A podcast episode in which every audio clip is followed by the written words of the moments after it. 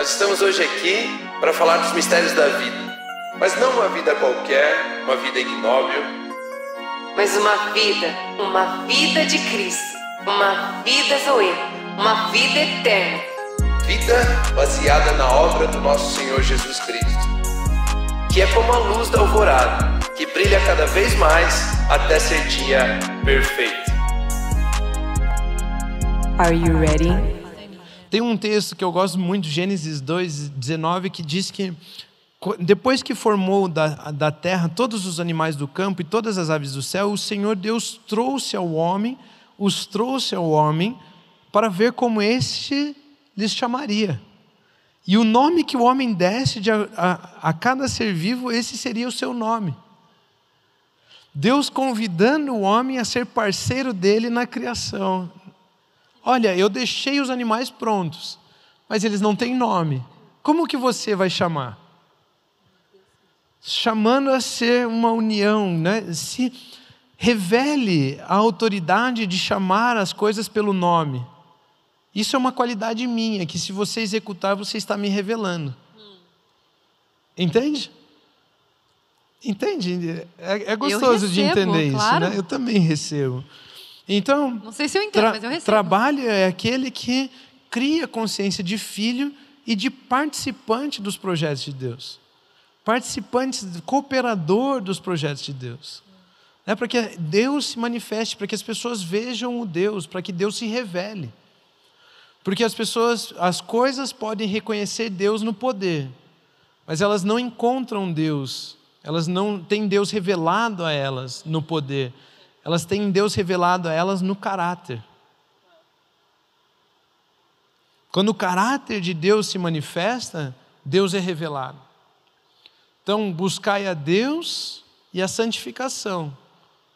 Sem a santificação, ninguém verá a Deus. Não é que se eu não me santificar, eu não vou ver Deus um dia. Esse é o evangelho do, do cara que quer se salvar, o evangelho. Do, eu, nem dá para chamar de evangelho, né? Paulo fala, se é que existe outro evangelho, né? Não é boas novas isso. Não é boas novas. Não é boas novas. Mas é, ah, então eu vou me santificar, eu vou fazer isso, eu vou fazer aquilo para eu poder ver Deus. Percebe como eu estou em falta e eu quero construir do suor do meu rosto. Mas o que esse texto diz é: quando eu me santifico, eu estou separado para Deus. E Ele agora pode se revelar através de mim. E quando Deus se revela através de mim, através do trabalho, as pessoas vêm a Deus. Buscai a Deus, a santificação, buscai a santificação, sem a qual ninguém verá a Deus. Então, na santificação de mim mesmo, as pessoas, o Deus é revelado, as pessoas podem ver o Deus. Uau. E aí muda de novo a consciência. Agora eu sou Tudo. participante de Deus. Agora eu sou participante daquilo que Deus faz. Você citou ali Colossenses 3:23, né? Faça como para o Senhor, de todo o coração, Coração, como sim. para o Senhor. É diferente de Eclesiastes 9:10. O que, que diz Eclesiastes 9:10? Eclesiastes 9:10 diz: tudo que vier à sua mão, você tem anotado aí? Não Tudo tenho, que vier à sua mão, faça com toda a sua força. Porque depois você vai para o túmulo, né? E aquele negócio todo Mas ele será também está debaixo do sol, né? É, é outro É assunto. outra coisa. Mas é diferente. Então as pessoas entendem o seguinte: tudo que vier à minha mão, faça com toda a sua força. É diferente. Aquilo que vem à minha mão, eu quero fazer pra minha, na minha força, é aquilo que eu quero que traga resultado para mim. Hum. Mas aquilo que Paulo está dizendo lá em Colossenses é: faça tudo de todo o coração como para o Senhor. E daí É continua diferente. em Colossenses 3, 24, porque é a Cristo que estamos servindo.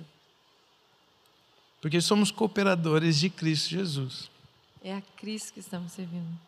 Então, acho que trabalho a gente. Eu acho que toda essa, toda essa primeira, sei lá quanto tempo passou aqui de conversa, mas é para a gente entender que trabalho não é uma conquista, trabalho é revelação, é a manifestação de Deus, do Cristo, através de nós. Podemos ser parceiros, estarmos unidos a Ele.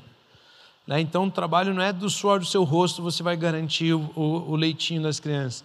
Trabalho é do suor que se manifestar no seu corpo, Cristo vai se revelar às pessoas. Exatamente. E isso é ser benção.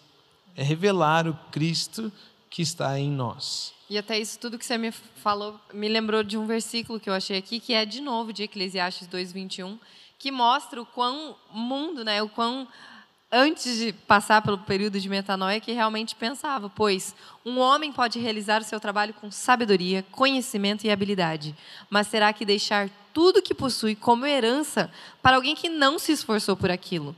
Isso também é um absurdo e uma grande injustiça.